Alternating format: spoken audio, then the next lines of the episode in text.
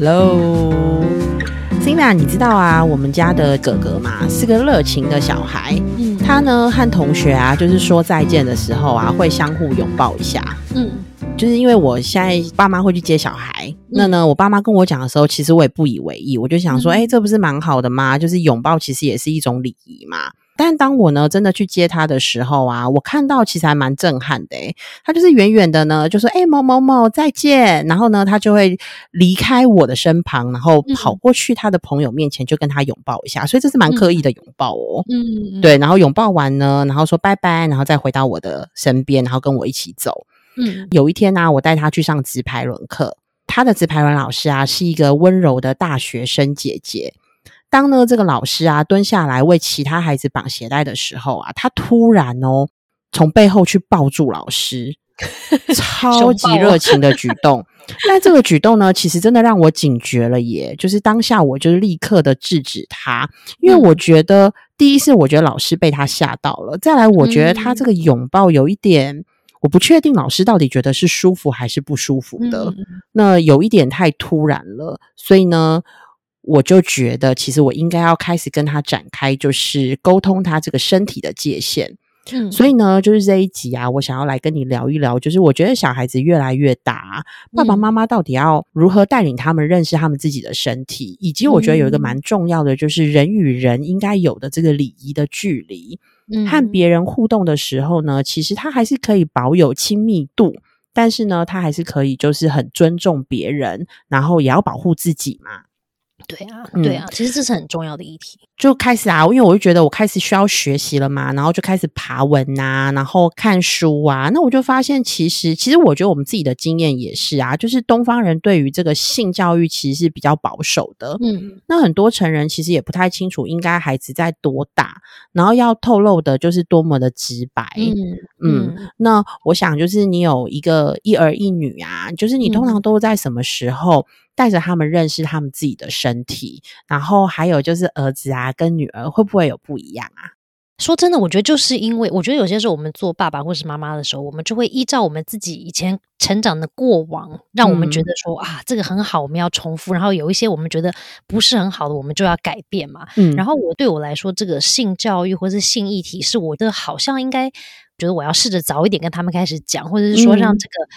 讨论这个性这件事情，或是身体这件事情，要是嗯比较自然的一个对话的。所以我嗯自己当妈妈之后，我真的在他们婴儿的时候，很小的时候，我就会开始跟他们讲身体。那刚开始嗯当然不会讲很多啊，所以婴儿的时候，我其实只是用正确的语言，因为那时候也在就是跟小孩聊天嘛，比方说他们洗澡啊、换衣服啊，或者是可能换尿布的时候，我就会用一些语言的方式跟他们介绍说，哦，这个是你的手哦，比方说这是你的手臂，这是你的大腿，这是你的脚，然后是你的脚趾。所以刚开始只是比较像是语言的聊天的一个介绍，有没有说哦，这是我们的身体啊部位们的名称嗯是什么？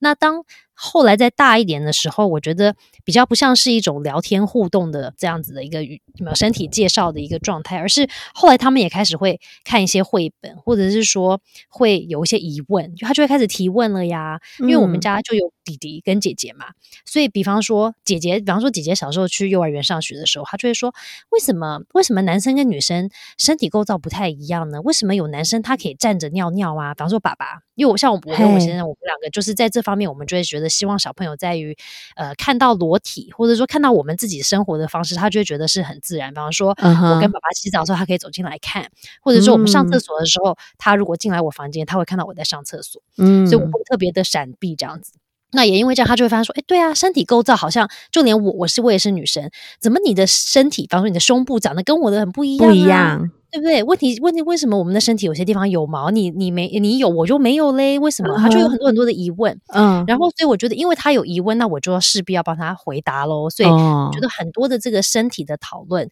跟身体的界限的讨论等等，都是因为他嗯有疑问发生的。嗯然后呢，他们幼儿园那个时候是有一个借书的一个活动，嗯就是他嗯每一个礼拜，他们星期五就会去他们学校的一个小图书室，然后他们就借会选书自己要看的书，对对对，然后你就借你自己喜欢看的书回来之后呢，就是学校就鼓励爸爸妈妈可以跟小朋友一起读他借回来这个绘本。然后嗯透过这个绘本，你们就可以对话，对不对？然后一个礼拜之后呢，小朋友就把书还回去，再换下一本书这样子。然后呢，有一段时间我就会观察，像我女儿，她就会借一些跟身体有关的书回来，比方说他就会借一些婴儿是从哪里来的书啊，或者是说后来我自己有帮他买一个绘本，叫做好像名字叫做《我有小鸡鸡》，或是我为什么没有小鸡鸡之类的一个绘本。然后那本绘本里面其实就有讲到说，哦，男生女生他的身体构造就本身就不太一样。男生有这个器官啊，生殖器官叫做小鸡鸡，或者是说可能用比较正确的那个什么科学语言，就说他有阴茎或什么，就是我们真的就会用这些科学名词来跟他讨论。后来我们就会讨论说，那为什么男生可以站着尿尿的，女生就不行啊？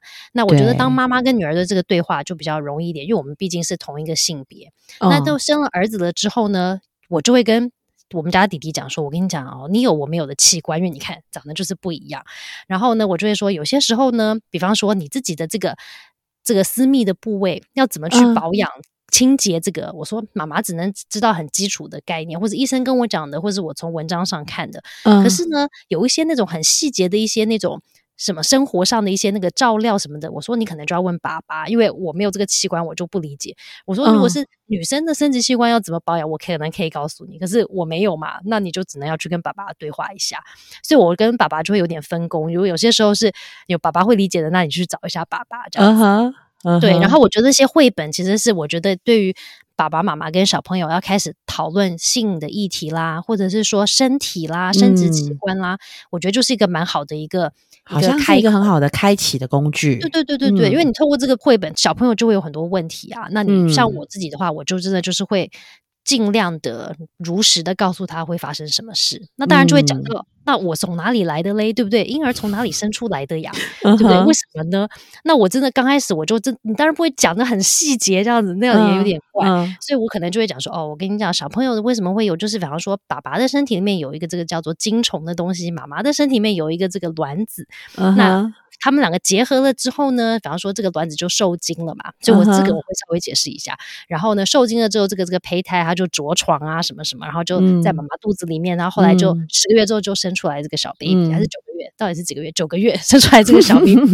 对，所以这个我有我有解释给他们听。可是他们现在到小学了，他们可能也要迈向青春期的时候，我觉得他们可能更好奇要讲到说，哎，那对，那精子跟卵子怎么结合？怎么结合？在你的身体，一个在爸爸身体里，一个在妈妈身体里，那他们怎么遇在一起？的呢，对不对？所以，我们就要，那我们真的就要稍微解释一下了。说男生有这个生殖器官，跟女生的生殖器官可能要结合在一起之后，那要在妈妈的身体里面，这个精虫要跑进去妈妈身体，才有办法结合啊，对不对？在哪里结合呢？在妈妈的身体里结合。所以，这个就要稍微解释一下。可是，因为我们今天要讨论这个这一集的时候，我也发现说，那他后面可能要想到知道更多喽。比方说，我有月经来的时候怎么办呢？或者是可能。真的想到，就是他们开始会好奇关于那性关系这件事情，或者说自慰这些事情，他们可能都会很好奇。所以我觉得我也要开始跟他们讨论更多的这样的议题。然后我觉得他们学校有一个好的地方，就是他们会有一个叫做男生日跟女生日，每一个月。所以刚好他们学校的老师有一位男老师跟女老师，所以男老师就会带着男生们去谈男生的身体构造啦，男生可能会遇到的议题啦，女生们就是跟女老师去谈讨论女生会遇到的。所以他们在。在之前，他们就有讨论到月经啦，然后小女生们还会预备一个包包，里面会装着卫生棉呐、换的内裤啊，然后可能卫生纸啊等等。就是说，哦，如果你突然月经在学校来的时候，你有一个备用的包包啦。在学校的层面，我觉得他们也很用心去带小朋友做一些这个讨论。但是我们也不能都靠学校嘛。就是我们自己当爸妈的，我们可能也需要灌输小朋友一些这些概念或者观念的，对。所以我觉得我最近还也买在博客来上面也买了书给我的小孩，所以等到书来的时候呢，我再跟你分享他们，因为他们现在可以阅读了嘛。然后我觉得有些时候这个课这个话题呢，对他们来说要这样子跟你讨论，他肯定会觉得有点小小尴尬，或是怪怪的。然后他可能也不好意思，所以我觉得他们如果自己可以有阅读的能力的时候，他们也可以自己阅读。然后阅读完之后，你们就可以一起讨论啊，说哎，那你看之后你觉得怎么样？或者有时候你们想要当做一个亲子时间，想要阅读一可能一小段一起读一下，讨论一下，笑一笑也不错。所以我觉得就是看互相的这个互动关系是怎么样。嗯，我觉得这是很好的学习啊，尤其是我觉得在现在小孩子的年纪如果还小的时候，他可能还需要我们帮他就是做一些劳务，例如说帮他换。衣服啊，这个时候真的可以学习诶，就是从认识自己身体的每一个部位开始。对我发现，真的妈妈是要很可以，就是练习说，因为像这样子的，尤其我们自己其实呃。我们自己成长经验好像就是在性教育上面也不是这么的呃，在家庭里面这么容易的这样子被被谈，所以呢，我们也不太知道如何跟孩子说。对，可是我觉得你你提到的，我觉得是一个很好的学习啊。其实从认识部位开始，然后呢，有的时候就会发现就是有一些差异，这是一个嘛。再来就是绘本，但因为在刚刚就是你有提到，就是小孩子跟你之间其实是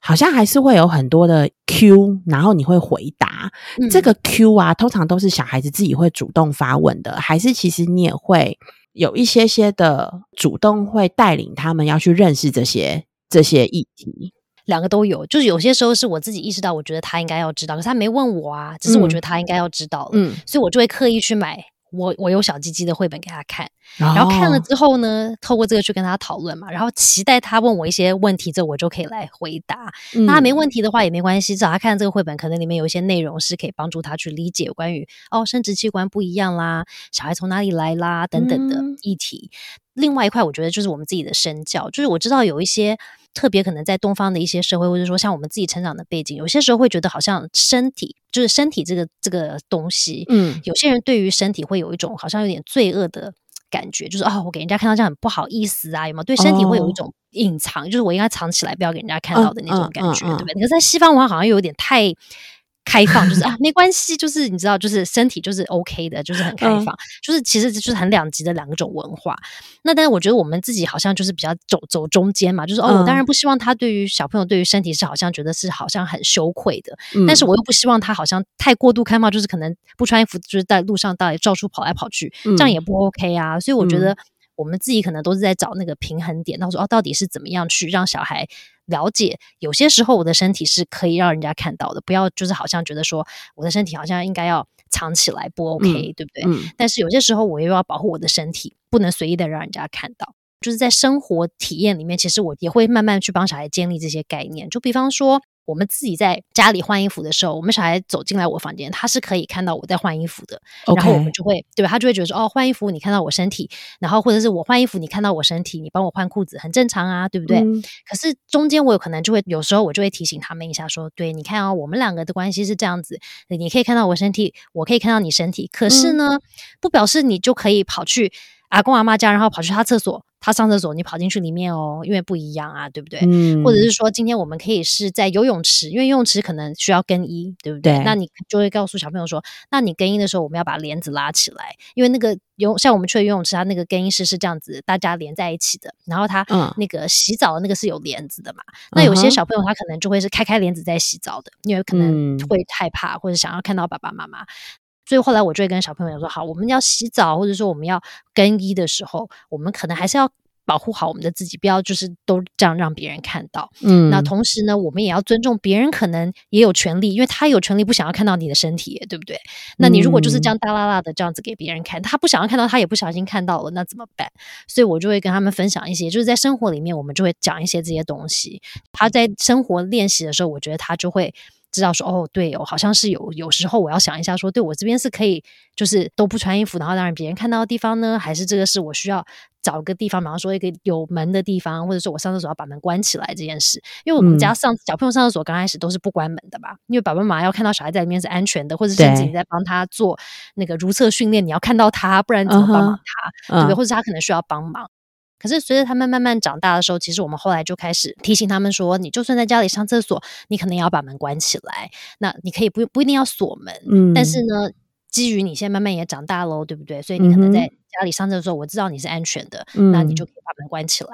那如果家里可能像他们有时候洗澡的时候会有长辈会来啊，访客会来啊，那他们也会慢慢开始意识到说，哦，对，有访客会来哦。那我说对哦，那你可能就要把门关起来，你穿好衣服后再走出来，不能不穿衣服就跑出来。虽然你很想要看到这个长辈很开心，你也不能不穿衣服就这样子狂奔出来了嘛，光光溜溜的跑出来。对啊，所以我觉得就是在生活里面，我们就可以试着去跟他们做一些这些有关于哦身体有些时候要。要保护好的这个，可是我觉得有时候很难。就我觉得触碰身体这个就是很很难讲的议题。对，其实真的不容易耶，因为你刚刚讲到，就是在那种公共的，就是就是游泳池啊，然后就是大众的更衣室里面，确实我觉得还是看到比较多的小孩，嗯，会是在外面，就是呃换。换他的衣服的。你说在更衣室的的外面，还是在那个游泳池的那个公共的区域？呃，在更衣室的外面，嗯，对，就是他其实冲完澡之后，其实是浴巾会嗯。包出来，然后可能就是在更衣室的椅子上啊，还是什么，就是帮忙换衣服的。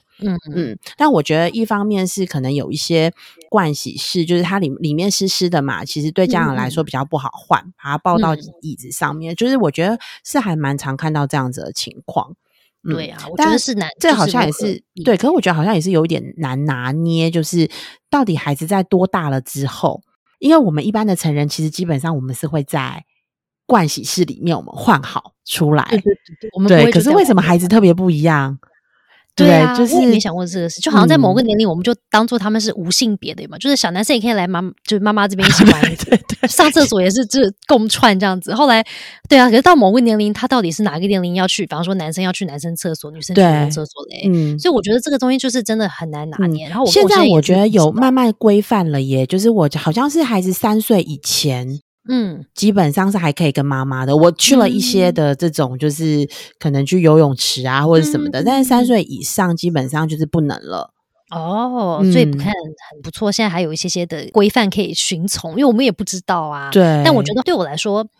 我开始让我儿子自己，就是他们可能现在会自己去上厕所嘛，嗯就是自己独自嗯去厕所。嗯但是我觉得，我记得那时候我们会让儿子去男生厕所，然后女生去女生厕所的时候，其实是。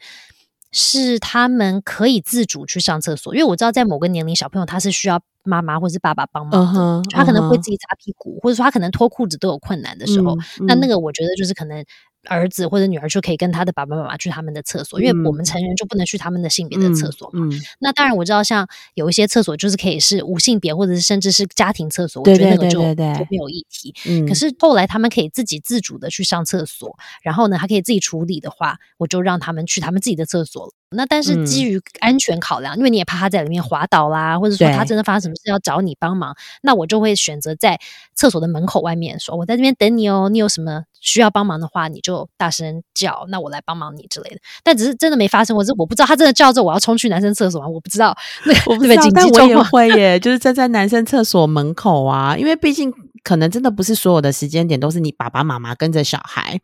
对对，但是我真的就是会站在男生厕所的门口，对啊，对啊，因为他两个都是男生，之后，对啊，对然后再出来，要不然我觉得还是有一点点的，你还是会有点担心啦，对，因为我们也不知道男生厕所里面到底真的是长怎样。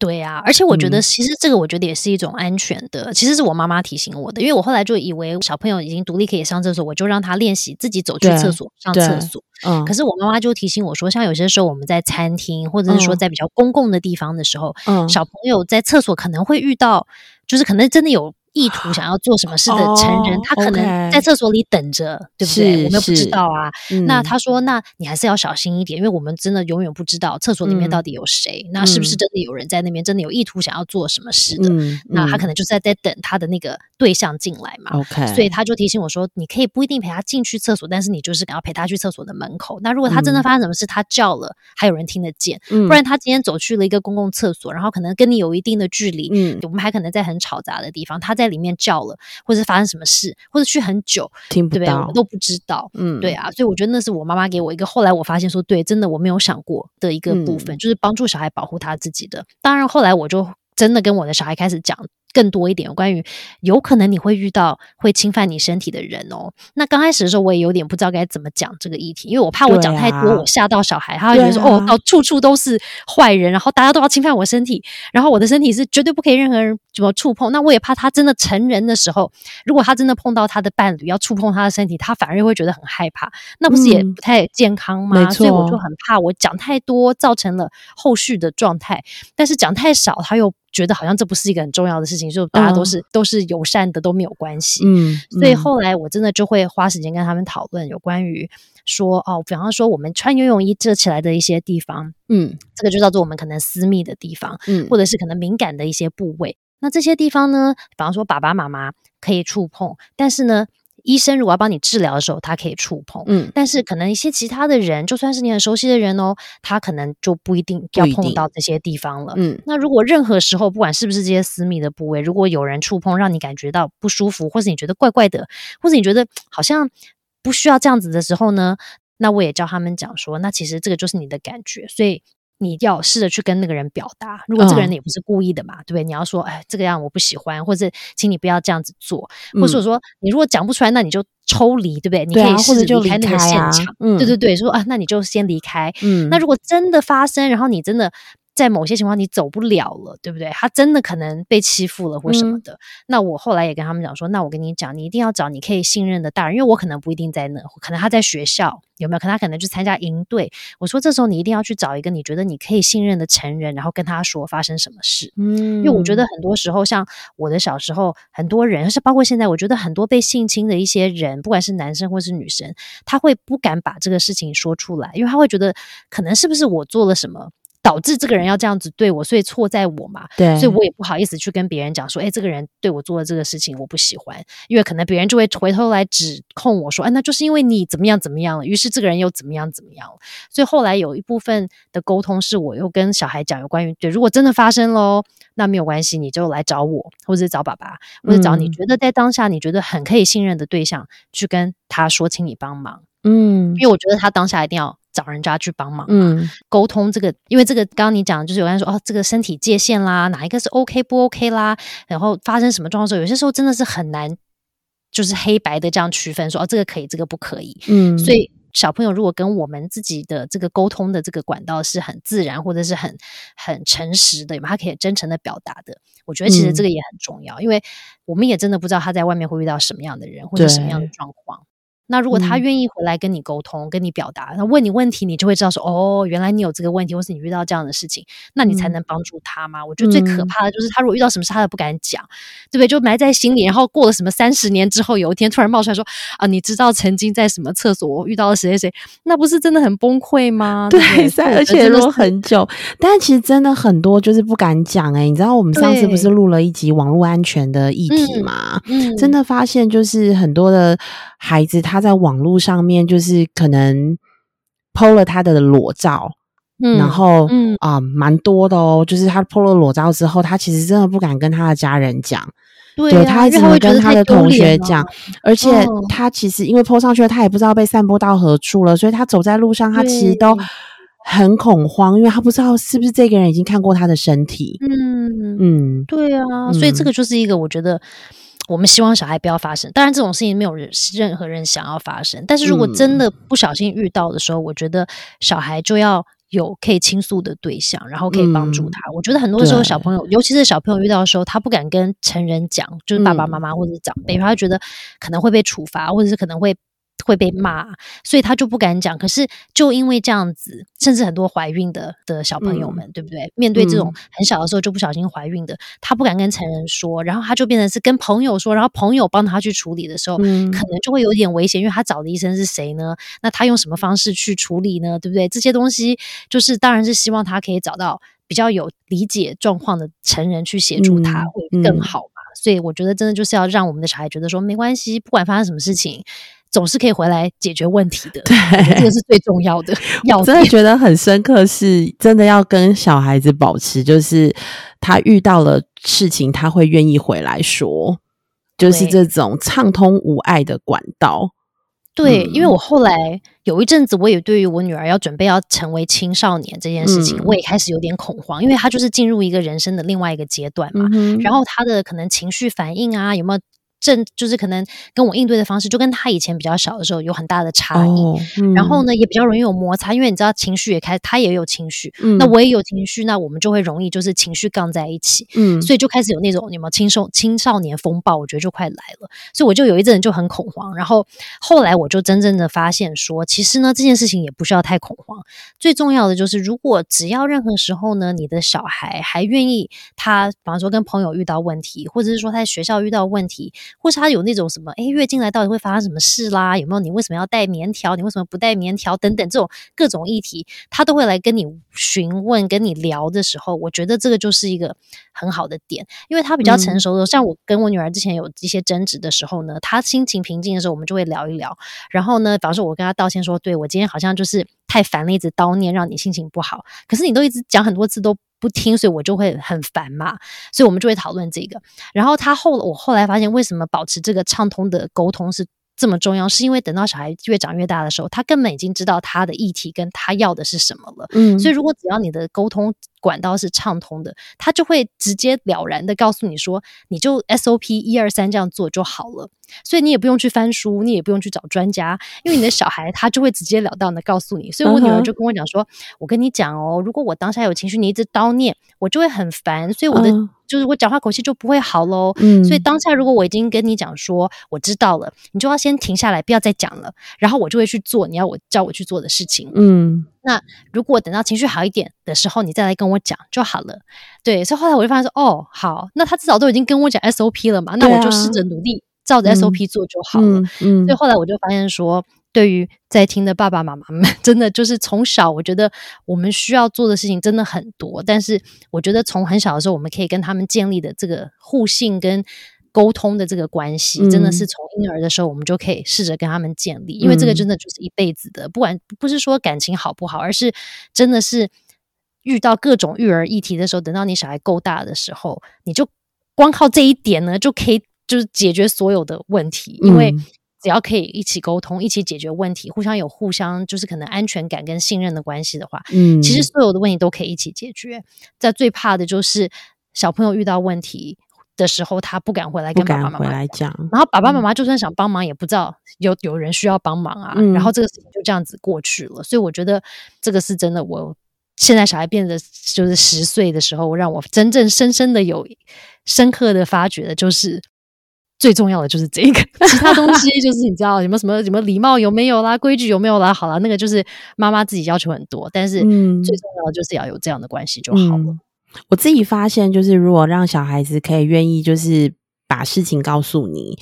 呃，有一个蛮好的，就是如果我们可以做到，就是倾听，嗯嗯，先倾听，然后不要太快的把自己的想法讲出来，嗯，对，这需要练习，对，但是。我觉得有时候小小孩会提醒你，就是妈妈，你先不要讲，我先讲。对啊，所以小孩讲到这个，我们就要听进去，对不对？OK，那对对，但是我们就讲啊，就是我们要怎么样保护自己的身体。其实像我觉得上一次啊，就是在那个做网络安全的时候啊，其实我觉得也是蛮心有戚戚焉的。其实很多的，就是会把裸照上传的，就是这些孩子们，大概就是青少年们，他们。基本上都是被他们很信任的朋友，有时候就是男朋友，对，或是很熟悉的人，然后就是鼓励他们上传照片的，对呀，或者是可能很信任的人拍了他的照片，然后发在网络上也有，对不对？对啊，所以我觉得这个也是另外一个。蛮大的议题，因为其实后来我就真的开始跟我们家小孩讨论有关于可能身体会被别人侵犯这件事情。是，然后呢，我其实就跟他们分享说，其实有很多很多的案例哦。我说，其实你不要以为就是是路上你不认识的的人会来攻击你，或者是说侵犯你的身体。很多时候其实不认识，案例都有警觉性的人。嗯，对。对，我会跟他们说，其实你要更小心，因为这个人有可能是你认识很久的人，他可能是某个的人，对不对？某个伯伯、某个阿姨，对不对？他也可能是某一个老师。对，我说这个有时候你真的不知道。我说你，我不是要跟你说，你要好像都一直防着每一个人，但是你自己心里要有一个意识，在说，有可能你很熟悉的那个人可能会对你做。你不舒服的事，但是我跟你说，我也跟他们讲说，我跟你说，大部分这个会对你做这件事情的人，他就会可能用一些恐吓的方式来跟你讲，比方说，我对你做这个事情哦，你千万不要跟你的爸爸妈妈讲，因为你爸爸妈妈会觉得你不好，或是你做错了事，他们就不爱你喽之类的。我会先帮他们打一下预防针，然后我说，但是你千万不要相信他讲的话，因为事实不是这样子的，他是因为他做错自己做的不好事情，他不想让别人发现嘛，对不对？所以他就这样子跟你讲，但是你千万不要觉得这个就是真实的。如果你遇到，你就是要来跟我讲，然后我就会帮你忙。所以要记得这样子，所以我就会跟他们讲这些东西，就是可能真的人生里面会遇到的嘛，就要先讲。那或是你刚刚跟跟你刚刚讲那个，我觉得是更是准备要当青少年，可能你要开始有。男女朋友或者说伴侣的这个小朋友，我觉得他们也更要有意识，因为他们的年代跟我们又不一样。我们的年代要上传照片，我要去什么有没有登报或者什么登杂志 贴布告栏，那也是那不容易啊。可是现在这个网络时代跟我们以前就差太远了。我手机随便一 PO，我就上社群媒体，然后就是转发转发就转到不知道哪去了。对，对不对？所以我觉得他们的世代更需要让他们理解有关于对，如果你很喜欢那个人，他要拍你的照片，可是那个照片是你的身体哦，那你可能就要比较小心。嗯。那有哪些照片可以拍，哪些照片不能拍，哪些照片就算你拍了，它可能会发生什么事？就比方说有一些案例，可能是你拍了照片，可是你自己的手机，然后存在你的手机里面，然后你把它拿去送修，对不对？然后可能送修的人可能从里面拿到你的照片等等的，所以我觉得这些东西是需要让小朋友先知道嘛。有些小朋友他真的是无。无知的状况下都不知道这些事情可能发生的时候就发生了，对对不对？那我觉得我们现在当做成人的我们，可能就是要预先先让他们了解一下，说哦，真实世界里可能真的会发生这些事情哦。那你不要太害怕，但是你自己要有心理准备。那你自己要知道怎么保护好你自己，我觉得那是比较重要的。嗯，对啊，所以我觉得就是，其实我觉得你刚刚讲的这个，啊好像不是只是小孩需要学习，其实很多成人也需要被提醒的。对啊，成人现在常常被发生，对不对？对对对，真的，啊而且你真的就不自觉啊，有时候你真的就只是觉得哦，当下有那个兴致或想拍这个照片，它就真的存在你的手机里面了。那你没有去处理它，然后送修，很有可能就这样外流了。对啊，真的是。所以我觉得这个真的是我们现在世代跟以前我们的时代不太一样的地方。对，但你刚刚提到身体界限，就是刚刚我们提到很多是怎么保护自己的身体嘛。但其实我们也要。教导我们的小孩怎么去保护别人的身体，因为像你刚刚提到，像对不对？你儿子就是属于很热情的小朋友，嗯，但是他的初衷就是他的用意是因为我好喜欢你，所以我用这个方式去表达，对不对？表达我好喜欢你，我看到你我好开心哦，我给你一个爱的抱抱或者拥抱。嗯，可是对于小的小朋友 OK 哦，可是他可能到某个年龄的时候，别人就说：“哎，你这样子好像有没有太热情了，不 OK。”所以，我这个也是我们要试着跟小朋友有一些。沟通的，就是说，哦，如果你很喜欢一个人，那你可以对他的身体、对方的身体做到哪一个程度是 OK 的呢？哪一个程度不 OK 呢？我觉得这个也是在小的时候比较不会讨论这么多的，因为我们就会觉得说，小朋友他不是有意识的要做这些事，他只是用这个方式去表达我对你的感觉跟关系嘛，或是关系。可是随着他年龄慢慢长大的时候，好像我们就要有责任跟他多说一点了。嗯，我觉得这个部分呢，我自己就是特别琢磨嘛，因为看到养乐多，他真的就是跟大家感觉好像都要当好朋友，嗯嗯，然后他的距离确实就是拿捏的，我觉得没有很，应该说以大人来说，我觉得他的距离就是跟大家都太近了，所以我就在想说，怎么样应该要有一些就是比较安全的距离。对，那我觉得你之前就是提到那个 bubble 的那个泡泡的那个，是就是一个蛮。蛮好的，就是例子啊，我觉得就是帮助很大。那这个让可以让我想到，应该说我会提醒我的小孩子，如果今天呢，他想要做，就是例如说他想要跟大家拥抱，说 goodbye，他可能要问他说：“我可以抱你吗？”对对，那这为什么我会我会又想到这个呢？是我觉得让我想到我。之前就是谈恋爱的时候啊，嗯，我的就是男朋友他会先问我说：“哎，我现在可以牵你的手吗？我现在可以亲你吗？”就超级不罗曼蒂克，对不对？听起来真的觉得超级不罗曼蒂克，但我觉得我现在回想起来啊，我觉得好像这蛮被尊重的耶，所以感觉好像其实并不差。对，所以我觉得如果啊，我就是我希望我的孩子对人保持就是礼貌的距离啊，也应该要尊重他他跟别人的这这个界限。那我记得成人的界限好像是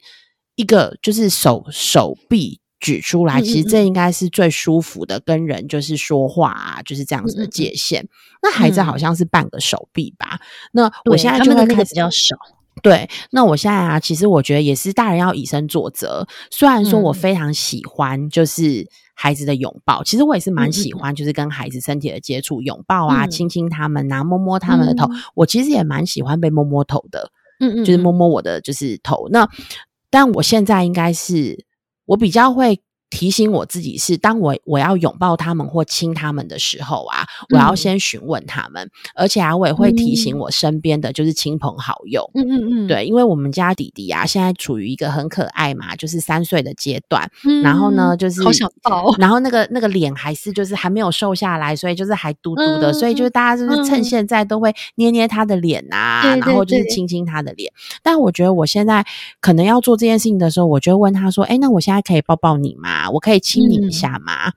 他说不行的时候，我就真的不亲他。对，那通常你在问他的时候，他如果真的想，他的脸就会凑过来了，或是他就会自己来抱你了。但这个我觉得是超级重要的一个深交。嗯，第一个你有告诉他说这个询问的这个过程嘛。对另外一个是你有遵守他的意愿，嗯因为我发现有很多成人是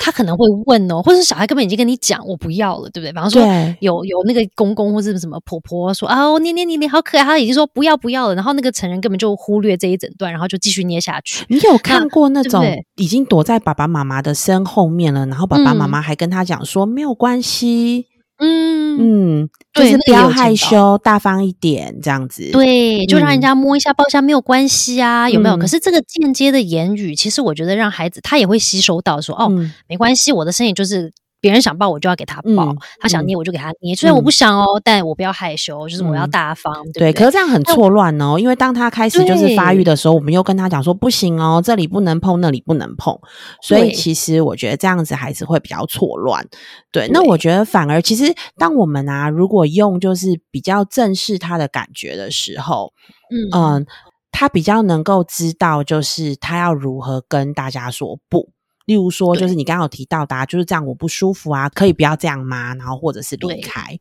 对对啊，那另外，我自己也在想说，我是不是也要提醒，就是当他们，因为当我我现在我要我想要抱他们的时候，我会问他们嘛，嗯所以我也会提醒他们，因为我就自己身教了呀。那我就跟他说，嗯那当你想要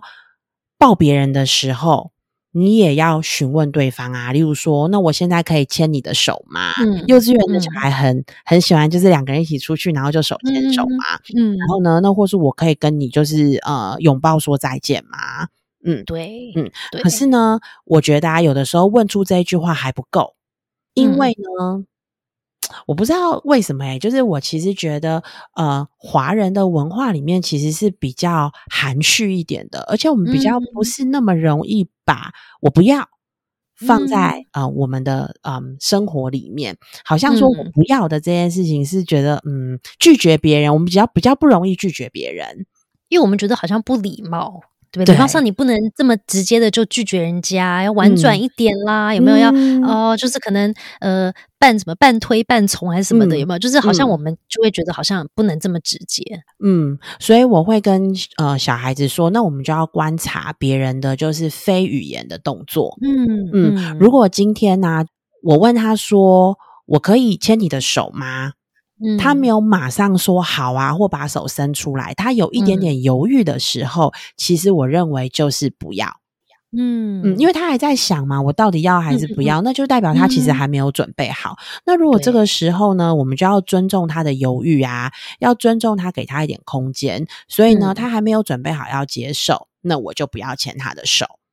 对，我觉得这个是超级好的练习。而且我嗯觉得另外一个，我刚刚在你在分享的时候，我想到的就是。在我们的小朋友还小的时候啊，他其实可以练习像我们刚刚讲的很多这个什么问问问可不可以啦，或者是嗯。说要给别人观察别人的肢体语言，嗯。或者等别人的回答，给他空间等等的。这个部分的练习啊，其实就是他能够练习的对象很少。嗯。因为跟他同一个年龄的小孩，他们不一定都在做这样的事情嘛，然后他们可能嗯。还在学习，所以我觉得。身为爸爸妈妈的我们，我们就要好像有点假假的，因为其实，在直觉反应上，我们很少会去问一个婴儿说：“我现在可以抱你吗？”或者是说：“我现在可以摸摸你的头吗？”我们就当然就直接抱，直接摸了，对不对？嗯那我们如果跟我们的小孩的互动，其实已经变成一个惯性模式了。他想嗯抱我，他也来抱我，然后他他我想抱他，我就抱他。可是后来随着他慢慢慢长大之后，我就发现我其实就要有点刻意的去做这件事。就比方说，我要抱我们家弟弟之前，我就会说。我现在可以抱抱你吗？然后我也要要求他说，他如果要来抱我的时候，你一定要问说，那我现在可以抱抱你吗？这样子，嗯所以就会变得在生活上，你会觉得这一对母子，你跟你的小孩的这个互动，好像怎么不是很自然？因为就是对不对？自然的就是哦抱上去啊，或者是什么轻轻的这样子。可是呢，我现在就会刻意要做这个，说哦要询问可不可以，嗯尤其是针对就是特别热情的小朋友，我就会特别要。努力练习这一个点，就是要一定要先问可不可以抱，就有点像你要去摸拿别人的东西的时候，我们有一段不是会教小朋友嘛？哦，这个东西不是你的哦，所以如果你要拿别人这个东西之前，你想要看可以，可是你要先去问他的主人，对不对？说我可不可以拿这个东西？我可不可以看？可不可以借我？其实身体就跟那个物品是一模一样的，所以嗯我们会物品我们会这样子帮忙小朋友，可是身体我们就不一定会跟小朋友这样联系。所以我觉得换一个思维，就是我们要记得，对于身体，我们要提醒小朋友说，如果你今天要去触碰别人身体，那个身体就是他的，像他的东西啊，对不对？那你当然就要得到他的允许，说我可以碰碰你的身体，我可以牵牵你的手，那才可以。这次啊，听到就是很多。Cinda 的一些提醒啊，那我觉得啊，其实我们就是要多观察与了解自己身体的感觉，然后还有同理别人身体的感觉，然后呢，发生在自己觉得不确定或不对的事情啊，要知道可以相信。跟咨询的对象，就像其实我觉得刚刚 Cindy 有提到，就是我们要找可以信任的大人，嗯嗯，就是身边可以信任的成人。当然，我觉得爸爸妈妈就是如果可以是孩子的这个很相信的对象，是一个依靠的人，其实是对孩子来说，其实是最有安全感的。许许多多父母在谈论就是身体自主权的时候啊，其实内心也出现过挣扎，就是担心过，就是小孩可能很担心小孩还小，不知道真的要讲到什么程度，或是让孩子会不会就是过度的惊慌。我觉得就是我可能就是这样，对。不过呢，我觉得啊，就是这个工作建议可以及早开始，就要放在我们日常生活中的对话。那今天其实，在 Cynthia 的。分享里面，我真的学到很多诶，因为其实我真的没有想过有很多的议题，或是很多的这种对话是可以这么自然而然就是置入在我们的生活当中的。嗯嗯，而且其实我的小孩以后会跟你说，好可怕！我妈小时候跟我讲太多，吓死人了。但是说实在话，我真的，我真的觉得你平常跟小孩子说话的量是很多的耶，而且你其实可以把就是情境说出来。就是，又说你对，就是哎，我跟你说，就是这些大人呐，通常都会告诉你说，这个你不要跟你爸爸妈妈说。对对对，就是我觉得你可以模拟的，就是很很细致，对，但是这确实就是日常生活中可以出现的啊，就是一定会出现的。可是我觉得我的小孩会觉得我实在太啰嗦，因为就是讲很 多很冗长，有嘛故事都很长，所以我也觉得这也不一定是最好的方法。嗯对，所以我觉得反正爸爸妈妈们就是大家都在摸索的路上，然后只能先试试看，就试试你觉得你觉得比较好的方法，你自己也比较舒适的方法。只是就是我觉得害怕的是。自己如果有一些对于性的议题，自己有一些挣扎，或是以前我们幼儿时的一些纠结点，如果没有过去的话，可能我们就很难坦然的跟孩子去聊性，或是聊。甚至性性关系这件事情，嗯嗯，所以我有些时候透过这个过程，是我们自己要去反思一下，说我们是不是自己有一些对于性的议题的一些点，是我们自己还需要先突破，才能够肯坦然跟孩子去沟通，然后不要把我们的一些可能对于这个议题的一些罪恶感啦，或者说一些负面情绪也带给孩子。然后希望透过这个讨论，可以让更多爸爸妈妈去思考一下有关于性的这个议题。然后透过一些绘本，或者是说现在有很多的文章，或是一些好的书籍，其实我们可以透过这个过程里面去探索一下我们自己对于性的看法，怎么样把我们自己的这些观念跟看法再传递给我们的小孩。嗯，说实在话，我觉得我就是一个刚刚开启，然后想要跟孩子谈这样子的议题的父母。那我其实也真的不太知道应该要怎么开始，所以啊。其实真的就是透过多听，然后多问、多看。那现在知道，其实绘本是一个非常好的工具。嗯，我应该借你我们家那本《我有小鸡鸡》。嗯，我觉得它好像还在，我找出来给你。OK，好，那妈很想聊，我希望就是在这一集可以跟就是父母们一起成长。嗯，OK，那我们下次见。没错，拜拜，拜。